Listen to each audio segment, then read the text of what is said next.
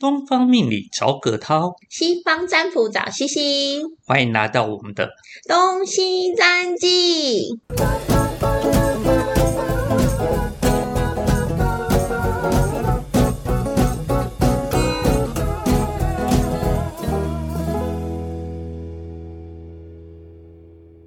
西西老师早安。早安，葛涛老师。嗯，今天我看到了一个很有趣的六格漫画，有，我刚才看了，我觉得真的很有趣，因为产生了很大的共鸣，因为最近也发生了类似的巧合。嗯，所以我们今天来聊一下这个巧合吧。这里先跟大家叙述一下。我们看到什么？毕竟这个是音频节目，大家可能看不到我们这个漫画，但是没关系，我们这个漫画的图片我们会放在我们的 IG 连接跟 Facebook 的连接下面。如果有兴趣的朋友，我们可以到下方去看一下哦。嗯，是一个很有趣的六个漫画。那我现在来跟大家叙述一下这漫画它大概是什么样的一个故事。首先呢，它第一个呢是一个嗯上班族，他去找一个占卜师，这个占卜师拿一个水晶球摸啊摸摸啊。摸，突然间他看到了一组数字，哎呀，七零三二三，七零三二三，这个上班族就觉得绝透懂啊，嗯，这个一定是乐透的大乐透头奖号码，所以他买了一个大笔的钞票，跑到了乐透行买了这个七零三二三，结果在电视上满怀欣喜的看着这个数字，就开出来的号码是四八一九。四八一九五，他当场就崩溃，拿着棒球棒冲去这个詹姆斯的水晶球的管里面，啪啦啪啦啪啦，就砸电了，然后就被警察关起来了。而这关起来，他的身上的球衣球衣号码就是七零三二三。这其实就是我们常常就呃，就是在占卜，因为葛涛老师跟我嘛，就是我们毕竟每一天都在进行占卜或命理的，就是工作。有时候其实我们讲的结果不一定是你想的那个结果。没错，因为我们看的那个像，在东方里面我们会说像，看的像其实一个片段，是它并不是一个完整图，它是有点像马赛克或者是拼图一样。很多的拼图，如果你功力越好，你懂的工具越多，你的拼图会越清晰。是，但是它并并不是一个图，就像是我用塔罗牌占卜这一张牌，我的解读，我的感受是什么？另外一个老师的感受可能就完全不一样了。没错，当你对于这个牌的熟悉度跟就是这个工具的熟悉度，它可以讲出来的画面感，当然就是会更明显、更深刻。嗯，这也看每个老师对于这个东西的功力如何。所以有时候我们会说，哦，我算了，他告诉我是 A。那个算告诉我是 B，那到底我要选 A 还是 B？其实他们两个都讲对，只不过很大部分的时候是命理师的观点来说的。是，所以就是其实我看到的就是画面感，可能跟葛涛老师一样，是一个就是马赛克好了。我们说马赛克是一个拼图好了，但是要如何在这个拼图里面，你真的踩中那个对的拼图啊？那就是真的要看看命运吗？有时候，因为我都会告诉我的客人说，不是我占卜，是你在占卜，你多相信，你多么投入你的命运，你就可以。踩中多少的，就是命运格数。那为什么会今天会讲到这个数字巧合的故事呢？是因为刚好就是葛涛老师说：“哎，我给你看一个六格漫画。”然后他给我一看，我就说：“天哪，跟我最近发生的事情超级吻合。”最近呢，就是我就想说：“哎，不然我来找一个兼职好了，就是找一个就是除了占卜以外的工作，就是感觉可以多接触一些人呢，好像可以发生更多有趣的事。”那我就开始在网络上搜寻。工作，那呃，跟大家分享一下，西西的西西的那个后面手机后三码是七九四，七九四，来记得七九是什么吗？各位要考考各位了，七九是那个什么五鬼数，没错，五鬼数。所以如果有兴趣的，可以听我们的通灵特辑。对。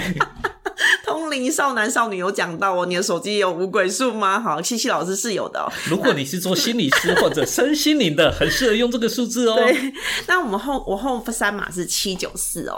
那所以我就在找工作的过程中，就看到一个呃店家，他的门牌号码。就是九呃四九七四九七对四九七，那是不是我的七九四的倒反？对，就是三 B 对，就是三 B 哎，我就想没有啦，二 B 一 A 哦，二 B 一 A 哦，因为九啊。哦，对，没错。哎、老师有在玩，有有有有有，可是听众朋友可能搞不懂我们到底在说什么。哎、听得懂的，拜托跟我们留言共鸣一下，不要忽被我们忽略了。好，所以他就是想说，哇，是四九七，那是不是就感觉好像是一个呃因缘巧合？因为我觉得占卜师好像都会被这个吸引，对不对？对，这就是特殊的缘分。，对，我就觉得看对眼了啦。特殊的缘分哦，所以我就投了一个履历。那另外一间呢，我是觉得，哎、他给的时间也不错，那我所以我就也投了履历，所以我投了两间。一个 A，一个 B。嘿，那 A 呢就是门牌号码跟西西的那个电话号码是符合的，那 B 呢是不吻合的。但是呢，在过年前，这个 B 呢就打电话来了，跟我说：“哎、西呃，那个西西老师，你可以来面试吗？”可是。他的门号不是跟你不一样吗？对啊，所以我就想说，好吧，就是因为那个门号一样的，就好像一直都没有联络我。对，就是已经过了可能两三天了都没有联络我，就想说，好吧，那我就去面试这一间吧。那去面试的过程中，就谈的还蛮不错的，就哎、觉得好像谈的蛮愉快的这样，然后就好吧，那我就来这一间兼职喽。那我就确定了这一间的工作。那他再给我。在职证明的时候，我吓一跳、哎，哎，怎么是啊？就是他的那个，就是职他的那个职业编号后三码竟然也是四九七，哇哦！我这次是三 A 呀、对哎，没有，也是也是也是二 B 啦，是也是二 B 哦对，哎也是四九七，就七九四，我知道你那时候拿二 B 铅笔去画的。，对，应该是因为。所以我就想说，天哪，也太吻合了吧！这什么数字巧合啊？所以葛兰老师，你会觉得这个数字的能量真的很神奇吗？没错没错。尤其看完这个漫画的时候啊，其实我会觉得啊，到底是导果为因还是导因为果？嗯，大家刚刚听啊前面那个故事啊，我想如果这个上班族没有去找这个占卜师算这个数字，如果这个占卜师没说出这个数字，也不会有后面这些事情发生。是，所以，如果其实是颠倒的呢？未来已经发生了，嗯占卜师已经看到这个一定已经发生的事情，是，所以他才来找他。所以其实我们有时候虽然都会说啊，我只能看三到六个月，其实有时候是看到更远的。对，没错，有时候我们是看到一个更远的目标，只是希望你可以在这三到六个月做一些调整，去改变这个状态，或是影响这个状态。如果是一个好的、你喜欢的、有趣的状态的时候，你直接是不是就去朝这个目标前进？嗯可是如果他的他的状态不是你喜欢的，可能这个结果是一个嗯可怕的结果，比如说你会不会真的被抓去关？对 对对，那你要怎么在这段时间里做调整呢？这好像是是更重要的事情。在我们东方命命理里面啊，有一个叫奇门遁甲的术，奇门就是很多门，它有点像平行宇宙的概念。嗯就是我开了这一扇门，我可能会换出另外一个不一样的未来可能性。哦所以这叫奇门。那当下你要开什么门，就由这个占卜师或者是测试术士来做建议跟调整。那有时候啊，在我们做了很多的占卜工作或者帮人家处理的工作的时候，我会有一个想法，就是这个事情本来就应该要有 A 结果。只不过因为这个业主、这个当事人，他可能做了一些特别的事情，或者做了一个错误的决定，反而让这件事情逐渐的往 B 结果迈进。但是因为他来找我，我就把它调为 A 结果。所以有时候我会想，其实我是不是只是他命运里面的把这个铁轨稍微翻正了一下，他会来找我，其实都已经命中注定好了。是，其实都是哦。其实，其实很多人都说，哈，我来占卜，我是不是就会改变我的命运呢？是不是原本我可能是往什么方向，然后因为占卜就会变成怎么样？其实你来占卜都是定好的，嗯你的高我比你想象中会更厉害。没错，没错，这是我们长期经营下来很有感觉的那一部分 是。，所以你会来找西西疗愈，然后为什么你要在这个时候感受到这个呢？为什么要调整你的灵魂的嗯实相呢？嗯其实也是一种一种选择。所以很多人说啊，命理师他是一个掌舵者。其实我们没有那么伟大的说，哦，我可以帮你改变命运啊帮你转换你的人生啊。没有，你的人生本来就是那么美好都是。在你的手上的、哦。对，只不过我们只是一个调整器，一个触媒，帮你稍微指引一下方向而已，嗯把它走到正确你该走的原本道路上。哦，或是开启一些你没办法得到接收的。你有可能是你关闭了很多的通道，就是你你在执行很多你自己的时候，你其实有很多天赋的。对，就像我们很我们常常就是一些科学家不是研究大脑的使用率，其实我们现在使用的非常的少吗？只有百分之五趴嘛。对，那那些百分之九十五趴是什么呢？是潜意识吗？是什么东西可以让这些九十五趴开发更多呢？嗯嗯，但就是要借由好比说来找葛涛老师做命理，或是做占卜，然后或是做一些就是奇门遁甲的嗯，风水神奇的，就是平行宇宙调整，或是找西西老师做一些就是清理观点，把一些局限你的东西拿掉。你其实接收度提高很多的时候，其实你可以发挥的天赋比你想象中大太多。对，而且这个时时代啊，我们身处在一个非常好的时代。嗯嗯嗯，这个时代呢，没有像传统枷锁那样子禁锢我们。哎，对，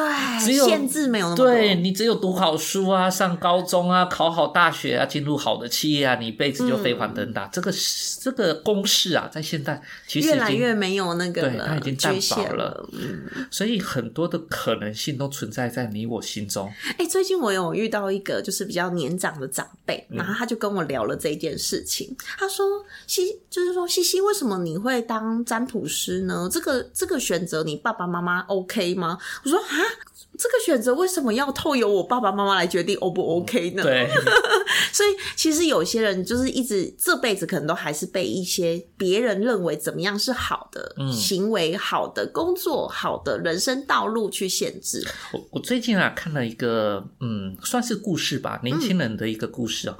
他是这样子啊，他国中考不好，高中不会读书，所以想当然了，大学他可能也是没办法好读到好的大学，所以他那时候干脆就休学。嗯，我那时候看的时候啊，这个报道是在十九岁的时候。我们现在回想一下，十九岁啊，这个人生大概就是 all in key 啊，以传统价值的概念是。但是啊，现在的他是一个空拍机的高手，而且啊，跟台湾很有名的导演，然后到处去拍摄空拍机，因为他玩那个空拍机的技术非常高明。嗯，那在 YouTube 上面，大家也可以去搜索、搜寻一下他的频道，非常的厉害。那我也去了解他的故事，他只因为哦，十八岁的时候，他本来想要买一台摩托车，因为学校大家都有摩托车，他也想买一台，但是打工钱不够，买摩托车大家都有，这好逊哦。那我买一台空拍机好了，哇，空拍机一拍起来，哇，大家都看比摩托车还帅多了。对呀、对，所以，所以是什么局限了你了？对如果你你跟大家一起被限制说，哦，就是要摩托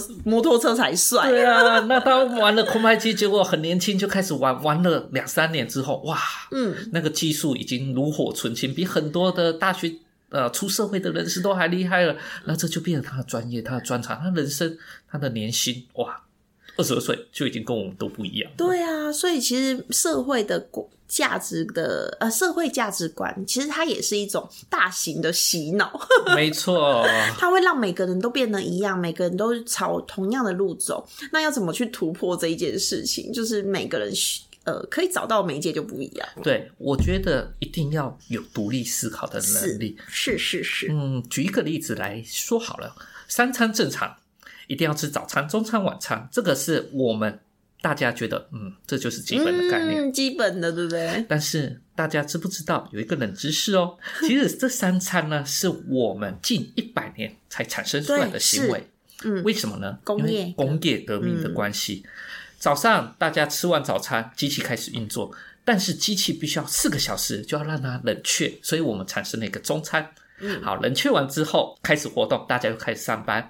好，那晚餐时间再冷却，所以我们的三餐其实是因为机械嗯为了让机械冷却用的。那你其实是被机器人所控制我们的三餐的。所以你真的是需要吃三餐吗？好像不一定哎、在古代其实两餐，有的人两餐就解决了，甚至有些修行人、他们过午不食，是有些人只吃早餐不吃晚餐的。嗯，哦，那其实何必要受到这个传统的枷锁限制呢？像现在西西就是饿了才吃，饿了才吃，对，饿了才吃，就是饿了，就是不一定什么时间吃，嗯，就是哎有饿了好，感觉饿好就吃，那不觉得饿就不吃这样子。哦，这样也很不错啊。对你，因为你反而是听从你身体的需求，你身体真的需要食物吗？你身体现在真的需要呃休息吗？他需要什么吗？就是几点睡也是，对其实都是被限制住的。像葛涛老师，我也跟大家说一下我的吃饭。呃，通常我六点就起来了，那我们一定会有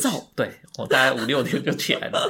我在学 这个东方命理师就是这样，老派命理师就是这样子。说呃啊，年纪大了，说实在困不行，你不能这样子限制，因为有些东方命理说，说不定睡到十二点。哦，也是也是，不对我不能这样限制。但是我早上起来，大家一定想啊，那你肚子饿，你等一下一定要吃早餐的。没有，我差不多到十点十一点才吃早餐。嗯那让那个饥饿感提升哦，因为为什么我们做命理的需要的是一个专注度？嗯那你身体比较饥饿，有一些局限的时候，你的感知力会有所提升。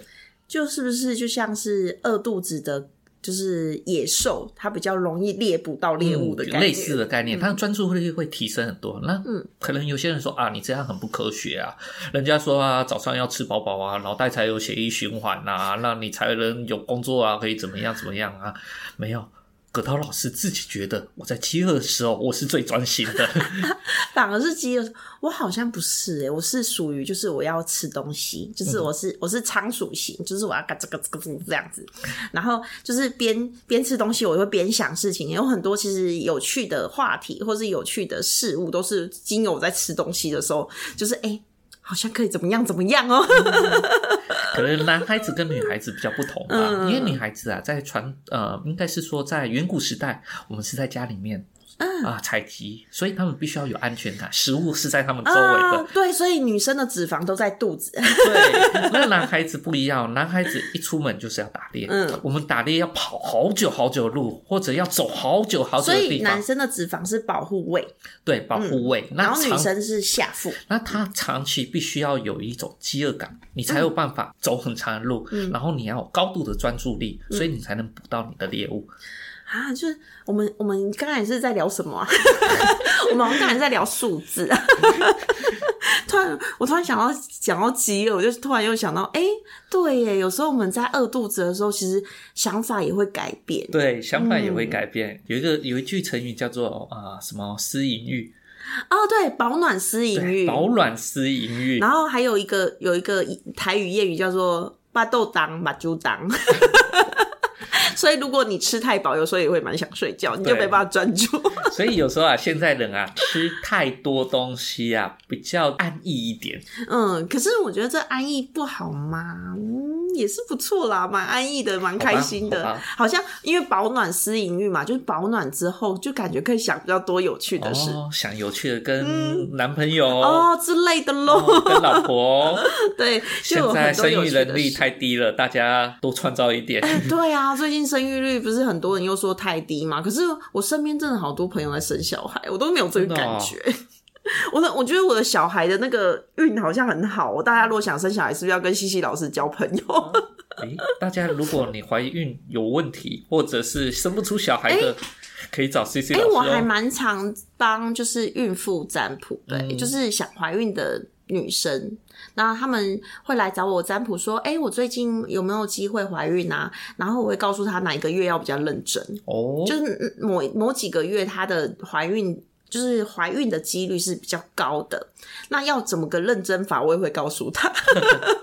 然后可能会做一些清理掉她对于就是怀孕这件事情的压力，因为每个那种就是准妈妈们，就是准备怀孕的妈妈们都会很 很焦虑，对不安。她会觉得啊，这个世界是不适合小孩来啊，然后说小孩比你，他他是比你还要聪明的，对，没错。嗯，他一定是带着更多有趣的期待来到这个世界，是你可以给他什么样的环境呢？那如果你来找葛涛老师，葛涛老师就会从风水，嗯，或者是从你的命格里面，然后去想一些有可能让你有怀孕的可能性存在。因为我们东方讲求的是天地人，嗯如果这小孩子他愿意在这个时辰出来的话，我会选择一个他适合出来的可能性时机。啊，那我们把这个风水调整好，或者你身上佩戴一些东西，让你们的吸引力会互相的吸引，产生共振。可可老师，我突然有一个想法，哎，我们是不是应该要去月子中心哎，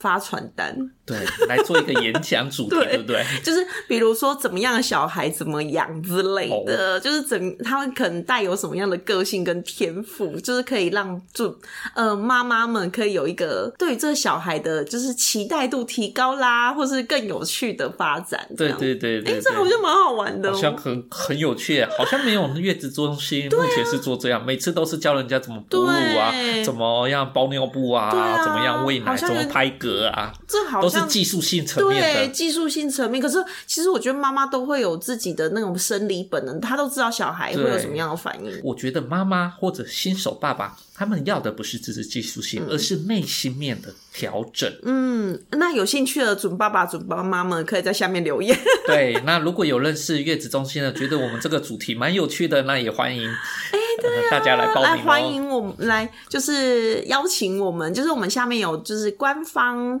的 line，那加入我们，然后可以跟我们聊聊天，也可以就是跟我们分享哎、月子中心的资讯呢。没错没错，好，那我们今天的节目就到这边，谢谢葛特老师，好，谢谢谢谢老师，谢谢大家收听喽，拜拜。对今天的节目想了解更多，欢迎到下方资讯栏加入我们的官方东西占记，东方命理找葛涛，西方占卜找西西，预约一对一更详细的命理占卜，让你更了解自己哦。